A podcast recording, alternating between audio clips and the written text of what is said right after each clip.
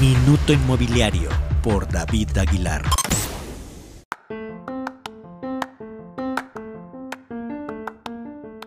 Hola, ¿qué tal? Soy David Aguilar con información sobre el sector vivienda. Ayer 7 de febrero fue el Día Nacional de la Vivienda en México. Mucho se habla en torno a ella en la política pública desde hace varios sexenios, sobre todo cuando en las campañas del 2000 surgió el mítico número de 750 mil viviendas anuales como meta para poder saciar la demanda en el país. Aquí van unos números para dimensionar su importancia en la conformación de México y que explica por qué ocupa un espacio relevante en las agendas políticas. De acuerdo con el Censo de Población y Vivienda 2020 que presentó INEGI hace unos días, en suelo mexicano existen poco más de 35 millones 200 mil hogares.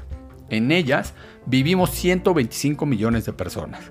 Un dato relevante que a mí me llamó la atención es este. La tercera parte de estas casas, las personas referidas como propietarias o jefes de familia, son mujeres. También en el país se tiene registro de más de 6 millones de casas que INEGI declara como deshabitadas. Nadie vive en ellas. La mayoría de estas casas están dispersas en las zonas suburbanas de las grandes metrópolis y algunas en el campo.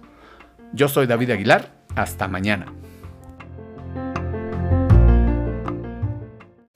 Minuto Inmobiliario por David Aguilar.